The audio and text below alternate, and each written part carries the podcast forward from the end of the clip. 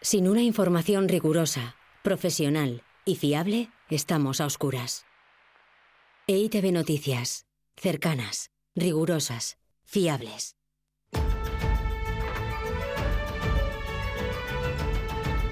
Crónica de Euskadi con Aichiber Bilbao. A Rachaldeón Gustioy, un nuevo intento de poner fin a la guerra en Gaza podría estar fraguándose. Según algunas fuentes internacionales, los mismos agentes que mediaron en el primer y único alto el fuego hasta la fecha se van a reunir esta noche en París para impulsar las negociaciones para una tregua en la franja de Gaza, donde han muerto más de 26.400 personas en 114 días de guerra.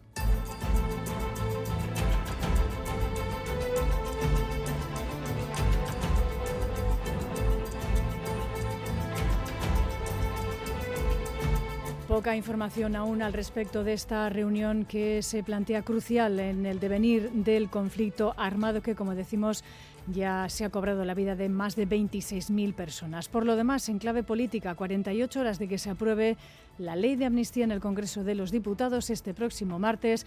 Más de 45.000 personas han llenado la Plaza de España de Madrid para denunciar lo que el Partido Popular, partido convocante, ha calificado de normalización del crimen. Así lo ha dicho Isabel Díaz Ayuso, la presidenta de la comunidad madrileña. España no está en venta, ha vuelto a insistir Alberto Núñez Feijo, el presidente de los populares. ¿Sabéis cómo pasará la historia? Por sus mentiras disfrazadas de cambio de opinión, por su conveniencia disfrazada de convivencia, por su codicia disfrazada de presidente. Y en la crónica social les contamos también que hoy se han entregado los premios Sabino Arana, 35 edición. En este año han sido galardonados, entre otros, el entrenador de fútbol Javier Clemente, Euskal Atzainak Ameriquetán, el antropólogo Gasteiztarra, Armando Llanos, el músico donostiarra Anchón Valverde y el equipo ciclista femenino laboral Cucha Fundación Euskadi, del cual su responsable, una de ellas, la exciclista Joan Somarriba, se acordaba de las mujeres luchadoras en el mundo del deporte y también en general. Quiero dedicar el premio a las mujeres valientes que aprietan los dientes y luchan con todas sus fuerzas para lograr sus sueños.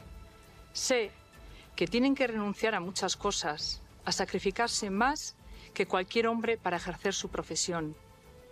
Y por desgracia, también sé que el reconocimiento es siempre mucho menor, pero precisamente por eso la satisfacción personal es mucho mayor.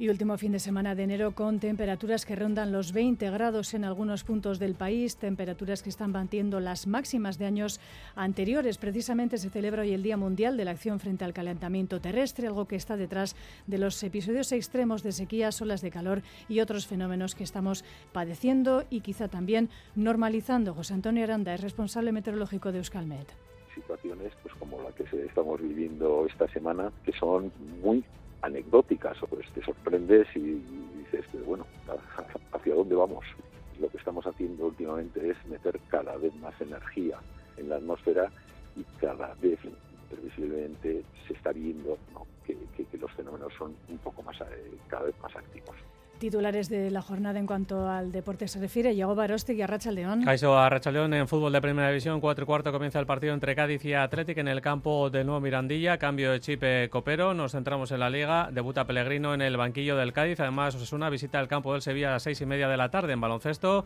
Acaba de terminar el derby femenino en la cancha de Mendizorroza con victoria para el Araski y para el equipo de Vitoria. Araski 7-5, Ornica 7-2. El Jairis ha vencido también en su cancha murciana a Leide Cotren por 67 a 61. También esta tarde se juega el Basconia Obradoiro en el Bosch Arena de Gasteiz en el fútbol femenino. Doble confrontación para las nuestras. Real Sociedad Madrid de Club de Fútbol y Sevilla Ibar para este domingo. Y en pelota, partido del Parejas, undécima jornada esta tarde en Astelena de Ibar, Ezcurdia Tolosa contra Artola e Imaz. Es que ricasco, Yagoba, buscamos el pronóstico del tiempo para las próximas horas. Saludamos en Euskalmet a Nayara Barredo, a Rachaldeón, Nayara. A Rachaldeón, durante la tarde seguiremos con viento del sur y las temperaturas serán suaves en la mitad norte, donde ya se han alcanzado los 20 grados en muchos puntos. En Álava y centro y sur de Navarra, las temperaturas se quedarán en el entorno de los 15 grados. A pesar de que el cielo estará algo blanquecino, con nubes altas principalmente, el ambiente será bastante claro. Y mañana lunes daremos comienzo a la semana con un tiempo muy similar. Seguiremos con con ese viento del sur y temperaturas muy parecidas que serán más suaves en el norte y más frescas en la mitad sur. Puede que veamos algo más de nubosidad, pero esas nubes eh, no nos dejarán ninguna consecuencia, de modo que seguiremos con tiempo seco y estable. Sin incidencias en este momento en nuestra red viaria de carreteras. Se reciban un saludo de los compañeros de esta crónica de Euskadi fin de semana. En el control técnico coordinan Jorge Ibáñez e Iker Aranaz. Son las 2 y 5 minutos. Comenzamos. Crónica de Euskadi con Aichiber Bilbao.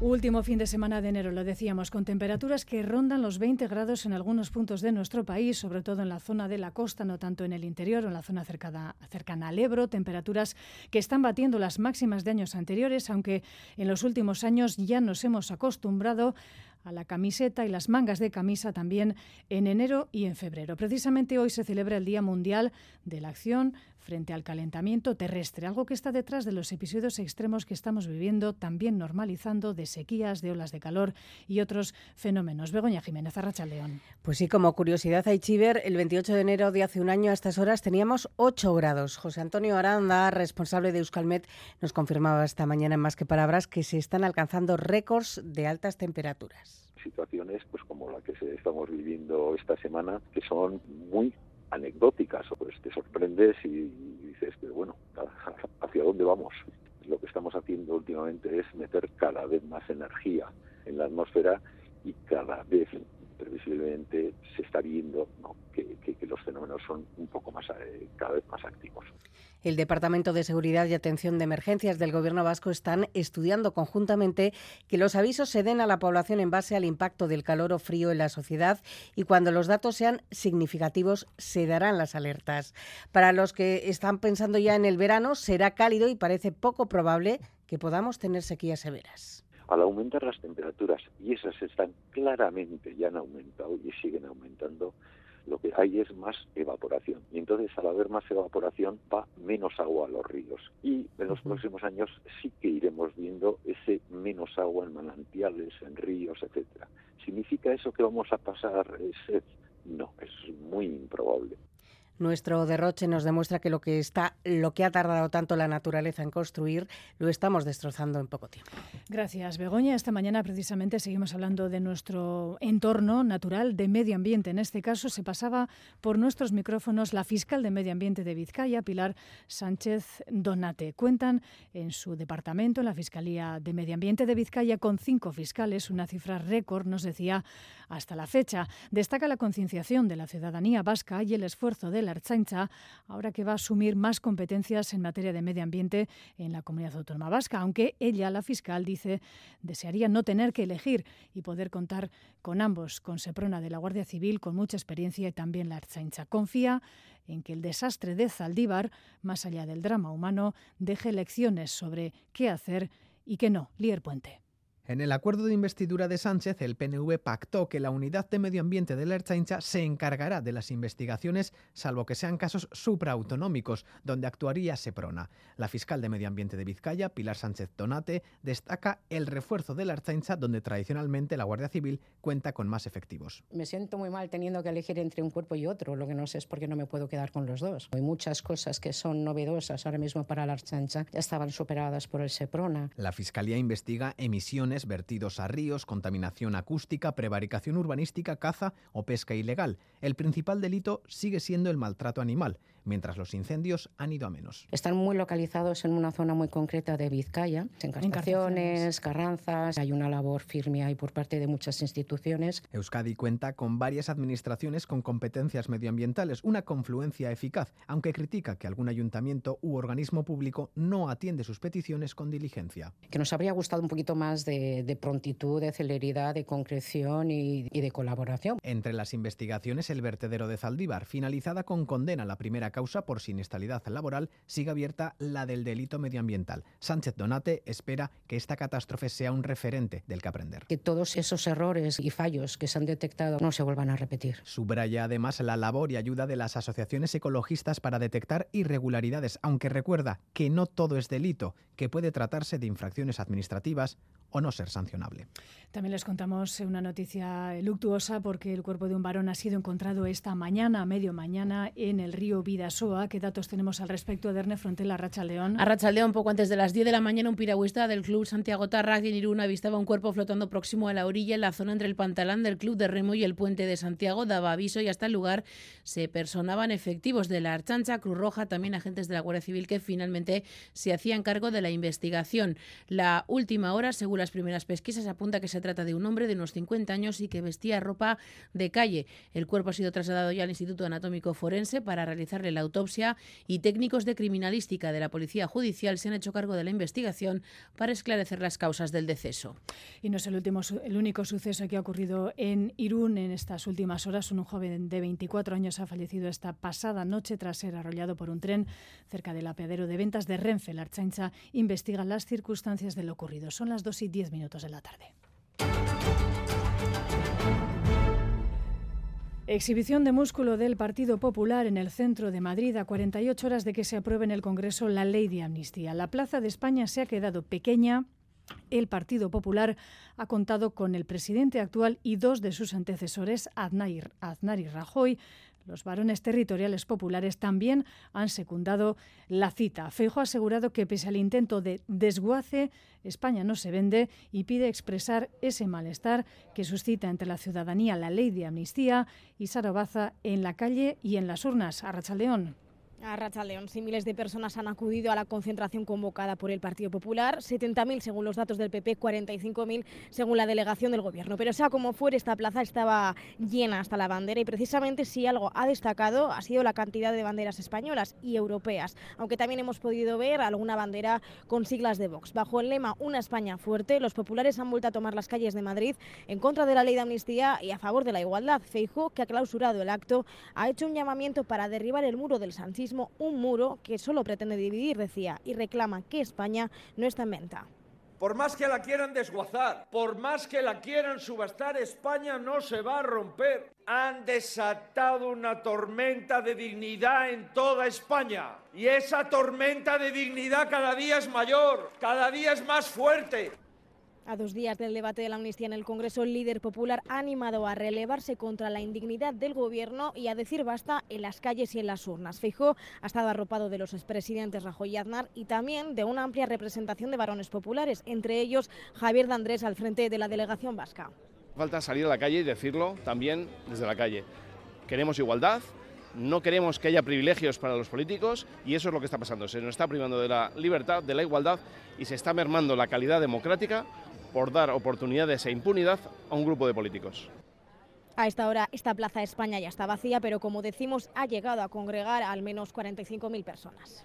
Por contra, el presidente del Gobierno español, Pedro Sánchez, ve valores de la Constitución española en dicha ley de amnistía y está convencido de que se verán sus efectos positivos, al igual que se ha visto, dice Sánchez, en el caso de los indultos a los políticos condenados por el proceso. En una entrevista en el diario La Vanguardia, Sánchez reconoce que ha cambiado de opinión, pero el clima político ahora también ha cambiado, lo favorece y que desde el independentismo catalán también se colabora en ello. La ley de amnistía es un paso trascendente de la democracia española que, demuestra, a mi juicio, ¿no? genuinamente los principios y los valores de nuestra Constitución cuando sea aprobada en un acto consecuente y coherente con, este paso trascendente que da la democracia, me tendré que reunir con Puigdemont y con, y con Junqueras. Creo que lo que va a suceder eh, cuando se vean los efectos benéficos de la misma va a ser que muchos de los políticos que hoy se están manifestando en las calles de España eh, harán bueno ese dicho de si te he visto no me acuerdo. Y en la crónica de la política vasca, el candidato al Endacari de Euskal Herria Bildu, Peyo Chandiano, se ha reunido este mediodía con militantes de la margen izquierda de Vizcaya, concretamente en Portugalete, en una ronda que ha iniciado para dar a conocer el programa de la coalición de cara a las próximas elecciones. Ochandiano ha reiterado su disposición a crear espacios de colaboración y cooperación entre las diferentes fuerzas progresistas para que la lista más votada en las elecciones lidere el próximo Ejecutivo. Insiste en la idea que lanzó en los micrófonos de esta casa. Y finalizar así dice, con el actual modelo de gestión que a su juicio está agotado. Por ello, tiende la mano a todas las formaciones, excluyendo únicamente a la derecha, dice, reaccionaria. En este marco encuadra el acuerdo alcanzado en el Ayuntamiento de Gasteiz para aprobar las cuentas de este año o también las leyes pactadas en el Parlamento Vasco.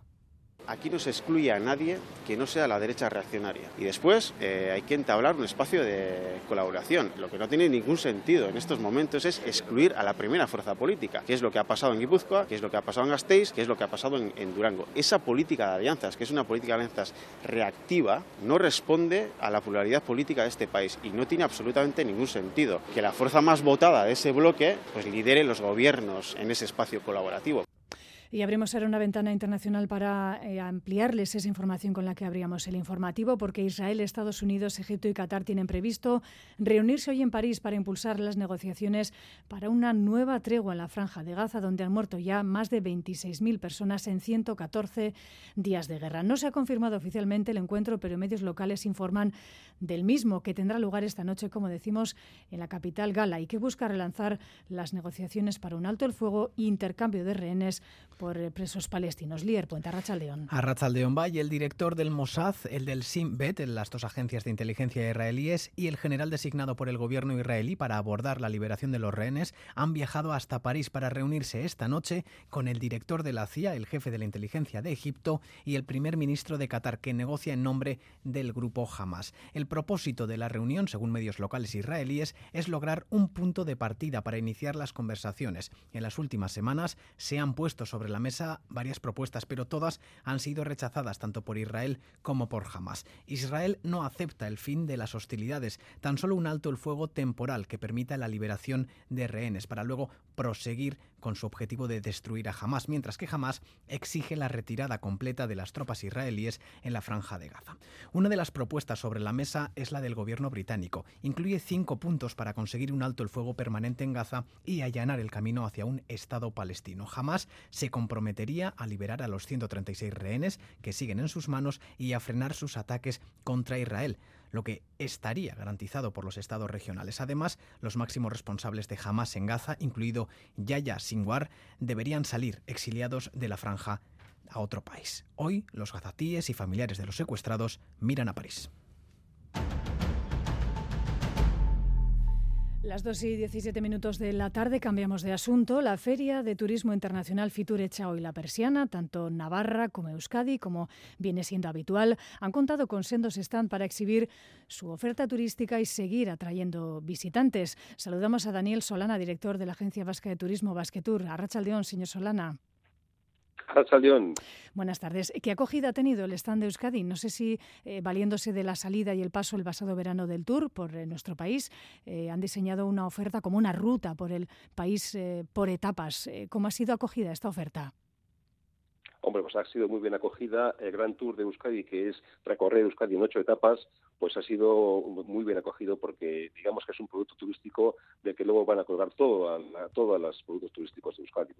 Y conocer bien Euskadi en profundidad va a ayudar a alargar la estancia de los, de los turistas, va a ayudar a conocer también la oferta eh, tan enorme que tenemos en Euskadi de planes, de experiencias, de recursos patrimoniales. Por tanto, el Gran Tour se va, se va a, a elegir como, digamos, el producto turístico por excelencia que va a enseñar a partir de ahí pues toda nuestra oferta turística que es bastante considerable. Mm.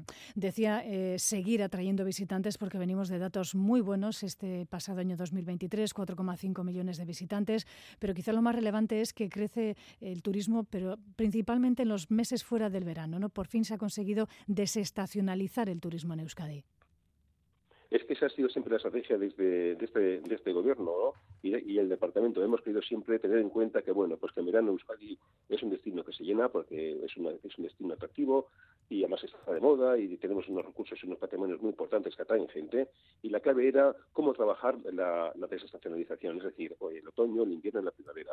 Y esa estrategia ha funcionado muy bien. Tanto que en verano pues casi, casi no hemos crecido, pero hemos llenado. Sin embargo, fuera de estación eh, estival hemos conseguido crecer un 16%, lo cual la estrategia ha funcionado. Se reparte de actividad económica turística a lo largo del año y es importante para mantener el empleo y para mantener la actividad económica. Mm. El turismo representa el 11% del empleo en Euskadi, en torno al 7% del PIB vasco. Eh, la clave, señor Solana, como en todo, es el equilibrio y, y no morir de éxito, ¿no? Efectivamente, siempre hemos comentado y siempre le decimos, tanto yo como consejero, desde luego que lo que no queremos es hacer una carrera incrementalista. Queremos traer un turista de calidad. Eh, no queremos que sean muchos, sino que sean los que, los que los que caben en Euskadi, un turismo responsable, un turismo sostenible, un turismo que se integre y que venga a disfrutar de Euskadi, ¿no? Y que la afección al, residente de Euskadi pues eh, sea la mínima. De hecho, en todas las encuestas del Sociómetro Vasco, el turismo es una actividad que está bien vista y es porque estamos trabajando en la línea de tener un turismo que sea, como decía antes, responsable y un turismo que sea pues amigable con, nuestro entorno. Pues Daniel Solana, director de Basquetour desde Fitur en Madrid, que esta tarde, como decimos, se cierra la edición correspondiente a este año. Gracias por atender la llamada de Radio Euskadi. Gracias por su tiempo. Es que Agur, Agur, arte. Agur, agur. Las 2 y 20 minutos de la tarde continuamos. Miramos ahora la actualidad del eh, sector primario, en este caso en Francia. Miramos a las protestas de los agricultores franceses por sexto día ya consecutivo y con un llamamiento para setear, para eh, colapsar eh, completamente los accesos, en este caso a la capital gala, París, el día de mañana, lunes, para contrarrestar o tratar de contrarrestar este paso. El primer ministro francés, Gabriel Attal, ha reconocido hoy que las medidas anunciadas el pasado viernes no han calmado todas las inquietudes de los agricultores. je sais bien que, à travers ces premières mesures, euh, on n'a pas répondu encore à tout ce que je viens d'évoquer. Afirma que pronto anunciarán medidas suplementarias. Mientras tanto, los sindicatos estatales, como, estatales, como decimos, preparan un sitio a París, eh, cerrar los accesos a la capital gala para este próximo lunes. Mientras tanto, en Iparralde, los agricultores siguen con sus protestas pacíficas. La autopista sigue corta a la altura de Bayona y mañana por la mañana van a decidir cómo van a continuar con estas movilizaciones. Pero hoy hemos querido centrarnos en una de sus eh, principales reivindicaciones, el precio de mercado. Una de las principales quejas de los agricultores es que la gran distribución no les paga lo suficiente por sus productos y por ello algunos deciden apostar por la venta directa de manera colectiva. En algunos casos ha sido todo un éxito. Aitor Sagarzazú. Ejemplo de ello es la tienda Family Co. de Bayona. La abrieron en 2016. Siete productores querían un punto de venta directo en la ciudad y se unieron en torno al mismo proyecto. Uno de ellos es Pierre Saint-Jean, agricultor en Ustaritze. Euh, Nosotros establecemos el precio de venta, también sabemos lo que ganamos y así se nos paga en un precio justo, mientras el consumidor recibe un producto de calidad. Reconocen que hay una gran diferencia con respecto al sistema de la gran distribución. ¿Y por qué? Lo explica el encargado Philippe Revel. Euh, euh, en nuestra tienda, si un producto se vende a 10 euros, el productor gana 7 y nosotros nos quedamos con 3 para comisiones y gastos de funcionamiento. En la gran distribución es al revés. El agricultor obtiene 3 euros y se necesitan 7 para que la estructura funcione. Por eso aquí un agricultor gana el doble. Para los consumidores también es importante hacer esa elección. Dut, produktuak da. Hoy en día cuentan con 8 trabajadores y la participación de 150 productores, en favor de la soberanía alimentaria. Y el Teatro Arriaga de Bilbao ha cogido un año más la tradicional entrega de los premios Sabino Arana, 35 edición este año, un acto presidido por el Endacariño Gorcullo, que este año ha reconocido en el ámbito de la música la trayectoria de Anton Valverde, el arqueólogo Armando Llanos, el equipo ciclista femenino Laboral Cucha Fundación Euskadi, el entrenador de fútbol Javier Clemente y la asociación Euskal Archañac Ameriketan. Xavi Segovia. A Rachaldeón, la Fundación Sabino Arana ha querido reconocer lo que su presidenta Mireia Zarate ha definido como ejemplos de modernidad sólida que con su trayectoria generan comunidad e identidad colectiva. Cinco premiados de diferentes ámbitos como el deportivo con el equipo ciclista femenino de Laboral Cucha de Joanes Somarriba y Javier Clemente en el 40 aniversario de su doblete al frente del Atleti. Es un premio importante para visibilizar el deporte femenino, el ciclismo femenino y Dentro del equipo lo cogemos y lo cogen todas las corredoras con, pues, con mucha ilusión. Dais mucho valor al entrenador y resulta que el entrenador lo único que hace es mandar y los que ganan son los jugadores, que a veces se les olvida o, o pasan a segunda dimensión, ¿no? También han recibido el premio los pastores vascos que hicieron las Américas, el músico Anchón Valverde y el arqueólogo Armando Llanos. Hacemos extensivo a todos los pastores que emigraron a tierras americanas, que es una manera de reconocer todo lo que aportaron. Lata eman dut, lehenbizi gitarrakin eta gero pianoakin. Eta kantaren bidez ezagutzera eman ditut ba, poeta batzuek. Lau aseta esate baterako. Lo que hemos hecho, o lo que he hecho de, de toda la vida, ha sido porque creía en ello, aportando a la investigación arqueológica, unos galardones que premian los valores y también la cultura vasca de aquí y de fuera, como ha dicho Mireia Zárate, porque todos ellos son un ejemplo a seguir, valores que llevarán asegurado a Euskadi a un porvenir de prosperidad y de libertad. Asamblea ayer en Lequeitio de la Asociación de Herederas de Euskadi, un oficio, junto con el de Nescatillas, dignificado en cuanto a condiciones laborales no hace muchos años, pero que aún así está en vías de extinción. En 2007 había 80 herederas trabajando en nuestros puertos, hoy quedan una treintena. Por eso preocupa sobre todo el relevo generacional. Gorka Saavedra. María Nuri Echevarría lleva 35 años dedicándose a la profesión en Guetaria pues que de repente un montón de mujeres se jubilan ahora. Así que es, verdad que está bajando un poquito la flota, pero es, prácticamente es la, misma flota y en cambio las mujeres pues estamos quedando cada vez menos. Cuando Marian comenzó eran 40 rederas en Guetaria. Ahora, entre Guetaria, Orio y Ondarribía, apenas suman 30. En Lequeitio, una. En Bermeo, dos. Y en Ondarru ya no quedan. El reto pasa por hacer más atrayente la profesión. ¿Qué ocurre? Que la gente hoy día tampoco quiere cualquier trabajo. Es decir, yo creo que el gran problema que tenemos es que la gente no empieza, no, no tiene interés por este trabajo. Lo que hay que intentar hacer ahora es que sea un trabajo atractivo. Para ello, por ejemplo, ASI y Gobierno Vasco han lanzado un curso en el que hay matriculadas 12 mujeres y un hombre. Orbaiza Chavaleta, técnica del área de emprendimiento y formación de ASI y coordinadora del curso tenemos a tres personas que ya son rederas. Queremos darles la oportunidad para obtener una titulación profesional. Y por otra parte, formar a personas nuevas que quieran trabajar como rederas. Y así podemos garantizar el relevo generacional. En nuestros puertos cada vez menos rederas. Sin embargo, en las calles de localidades costeras como Ondarru o Bermeo, amplios murales adornan edificios y rinden homenaje a las mujeres que han dedicado toda una vida a una profesión a menudo no lo suficientemente valorada. Me parece que es un reconocimiento a nuestro trabajo, porque ha sido una profesión que ha estado un poco a la sombra toda la vida. Yo siempre digo que en un barco, el que una máquina no funcione es importante, pero un barco sin una red no sale a la mar porque no puede pescar. Por lo tanto, el principal objetivo es seguir dando pasos para garantizar un relevo generacional, porque... Pues no, es que es una pena, porque es que si no esto se va al traste. Las 2 y 26 minutos, el municipio 113 de Vizcaya, Usán, solo cumple un mes. Su inscripción en el registro de entidades locales fue el 28 de diciembre del pasado año. Este jueves se ha producido el primer pleno oficial como pueblo independiente y en él se ha establecido tres vicealcaldías, organización, ciudadanía y territorio y se ha aprobado también la creación y composición de comisiones informativas permanentes y la formación de la Junta de Gobierno local. Empieza, por tanto, a dar los primeros pasos. Begoña Jiménez. Un mes de organización y burocracia por parte de Usán Soloherría con la gestión de lo que es un ayuntamiento. Agustín Aizpuru es el presidente de la comisión gestora.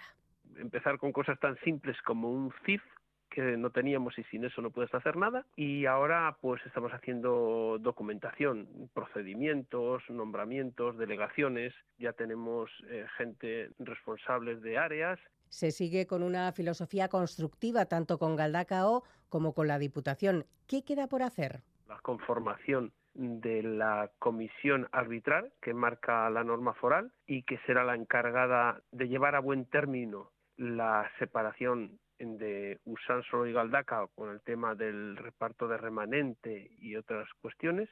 Y después también habrá un trabajo importante con la Diputación para los temas de financiación, las primeras elecciones municipales en Usánsolo se celebrarán en 2027. ¿Qué tiene previsto Usánsolo Herría? puede pasar dos cosas. O efectivamente que no siga adelante y se disuelva porque ha cumplido su objetivo, o que quiera seguir como una plataforma política en la vida política de Usánsolo haciendo pueblo. Abiertos a nuevas incorporaciones para seguir trabajando por el municipio que quiera Usánsolo siempre con la colaboración de fuerzas políticas.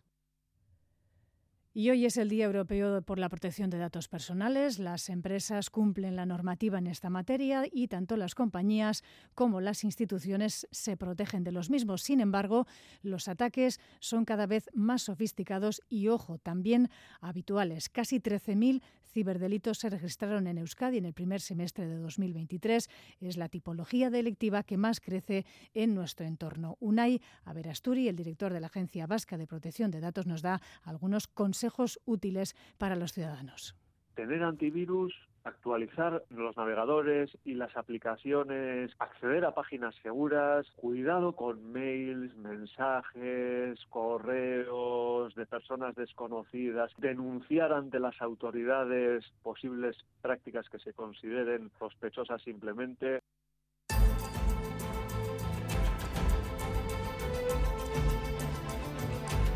Llegamos así a las dos y media de la tarde. Gracias por su atención. Tiempo ahora para los deportes en la sintonía de Radio Euskadi. Rachaldeona Pasagur.